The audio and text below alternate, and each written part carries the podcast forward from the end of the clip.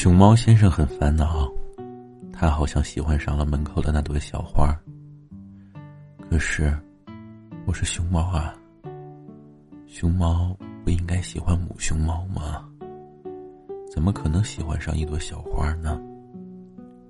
熊猫先生甩甩脑袋，将这些事情甩到脑后，披上外套，出门工作了。在拐角的一瞬间，熊猫很努力的想保持自己的平视，眼睛却不自觉的飘向墙朵那朵小花。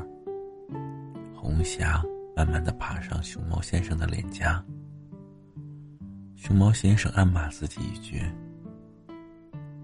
加快脚步离开了这个地方。下班的熊猫先生在拐角处停了下来。他整理了一下自己的衣服，拿出刚刚在商店买的镜子和梳子，小心的整理了一下自己，迈开步子向家走去。那个，你的外套掉了。有一个声音弱弱的说道：“啊，真的。”谢谢你，熊猫先生，捡起自己的外套，抬头正打算道谢，看到面前的小花，却支吾了起来，双手也不安的在身旁乱摆着。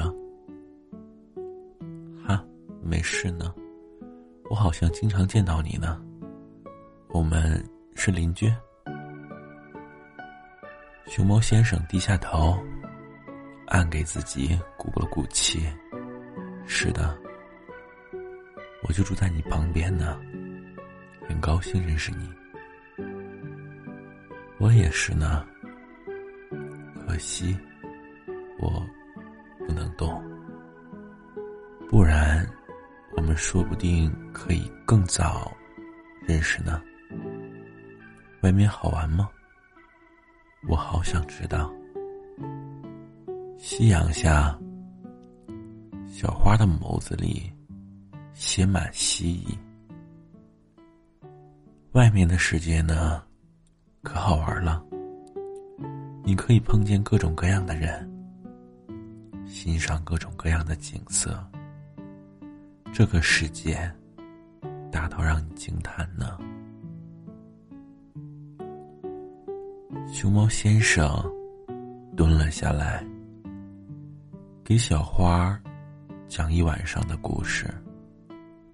等到夜深了，两人才恋恋不舍的分开，并约定熊猫先生第二天继续给小花讲故事。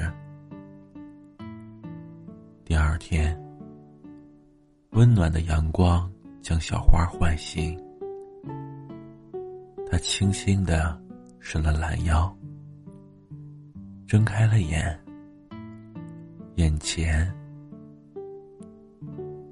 眼前是面带着微笑的熊猫先生。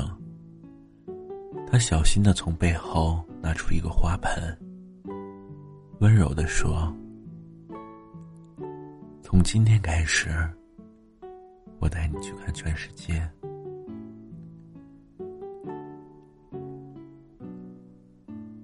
我的生活。”被割成认识你以前和以后，都停留在名为你的世界。每天醒来，都有满心的喜悦。